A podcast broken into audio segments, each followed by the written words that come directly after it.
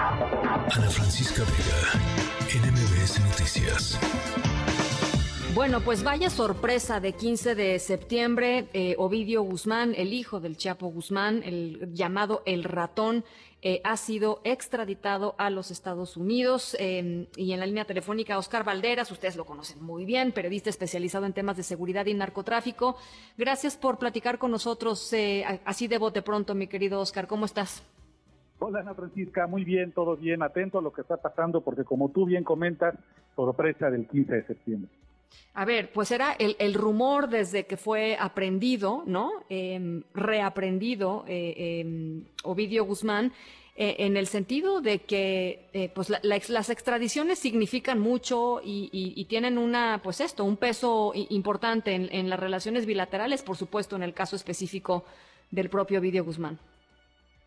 Sí, así es.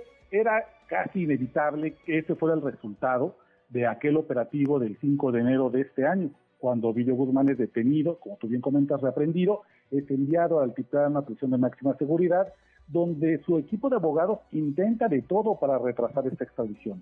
No hay que olvidar que su abogado, su defensa encabezada por el abogado Alberto Díaz Mendieta, la última maniobra que intentó fue decir que la persona recluida no era Ovidio Guzmán, que era otra persona.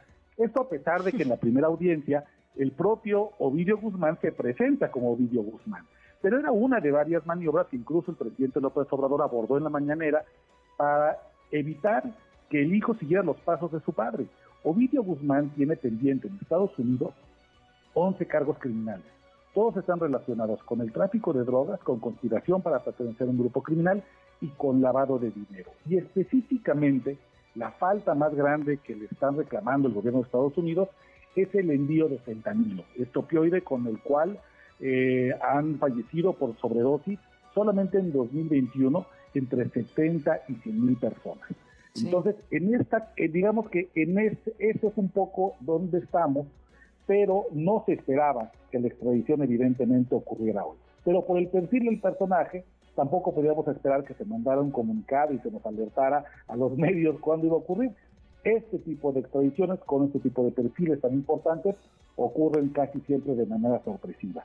Y bueno, pues mientras estamos, mientras lo que comentan medios de Estados Unidos, el que Ovidio llegará a Chicago esta misma noche, ya he, he hablado con fuentes en el gobierno de Sinaloa y me comentan la cosa está preocupante, estamos en alerta, estamos eh, ya listos porque hay una reacción del cárcel de Sinaloa en un día tan importante como el 15 de septiembre, donde las familias, población civil sale a las calles a festejar y eso evidentemente pues pone, podría poner en riesgo a la gente eh, si es que el cárcel de Sinaloa, como hemos visto en estos casos, decide tomar las calles en represalia por esta acción del gobierno mexicano y del gobierno de Estados Unidos.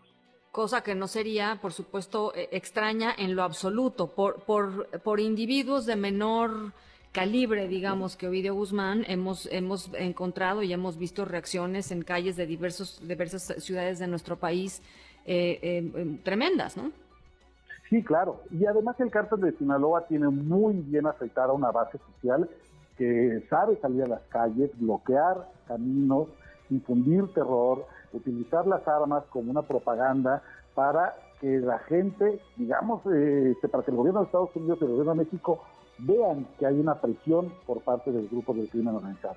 Yo asumo que esta presión ya estaba calibrada para, que, para hacer esta acción, que ya, ya había una preparación para contener lo que pudiera ser un movimiento del cártel de Sinaloa, pero mientras eso ocurre, pues bueno, hay, hay que poner en contexto en qué momento de, ocurre esta extradición.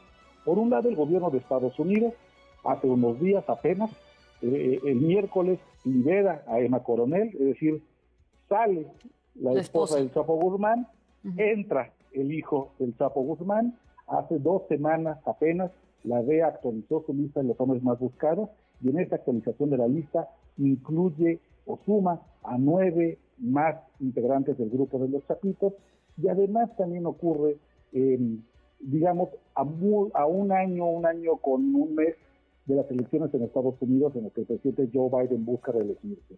Y las extradiciones, como tú bien comentabas, pues son aplausos, son medallas, son reconocimientos que los mandatarios pueden colgarse para presumir una buena relación bilateral. No sirven para otra cosa.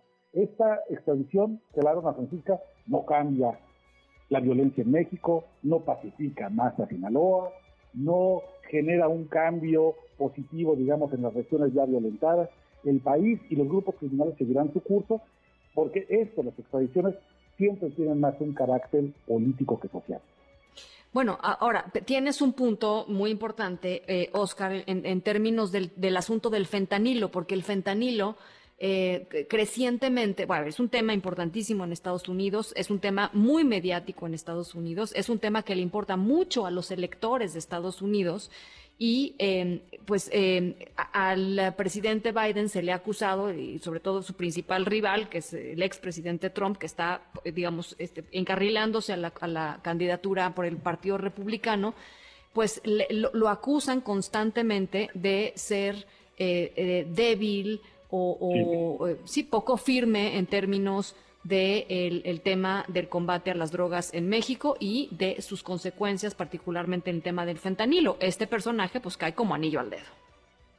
Sí, claro. Joe Biden va a poder no solamente demostrar que tiene un buen entendimiento con el gobierno de México y que sus peticiones de extraditar a los capos llegan a los oídos correctos y puede concretar que estos grupos criminales, pero esos personajes como los chapitos, si llegan a las Cortes de Estados Unidos y si se les hace justicia, pero además va a poder decir que la dureza que, le que dicen sus rivales que le falta Joe Biden va a poder traducir en las condiciones de reclusión de Ovidio. Las mismas que tiene su padre, que son, son condiciones que incluso la propia ONU ha llamado como inhumanas.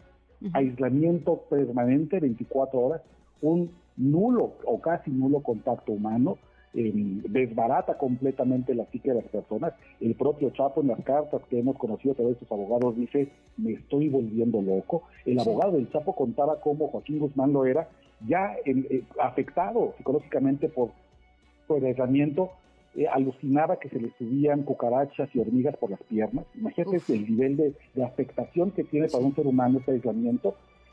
La dureza de Joe Biden, la mano dura que va a poder presumir, es que al Chapito lo va a meter en esas condiciones.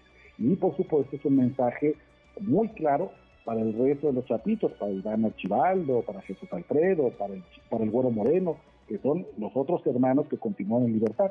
Habrá que ver cuál es el mensaje que mandan de vuelta estos grupos criminales, que evidentemente van a acusar de recibo lo que está pasando, como acusar de recibo, y habrá, yo creo, una reacción. Ojalá que esta reacción que únicamente se quede al interior de los grupos criminales y que no vaya a expandirse a la población civil y a la gente que está hoy en Culiacán y en Sinaloa. Bueno, pues es, eh, es algo que seguramente estaremos eh, eh, viendo en, los, en, los en las próximas horas y en los próximos días. Por lo pronto, ahí está el contexto y yo te agradezco, como siempre, muchísimo que hayas platicado con nosotros, Oscar. Al contrario, Ana Francisca, pues atentos a lo que pase, ahí con un ojo al grito, pero también con un ojo a lo que pasa en Sinaloa. Por supuesto. Oscar Valderas, ustedes lo conocen muy bien, em, especialista en temas, periodista especialista en temas de seguridad y narcotráfico. Ana Francisca Vega, NMBS Noticias.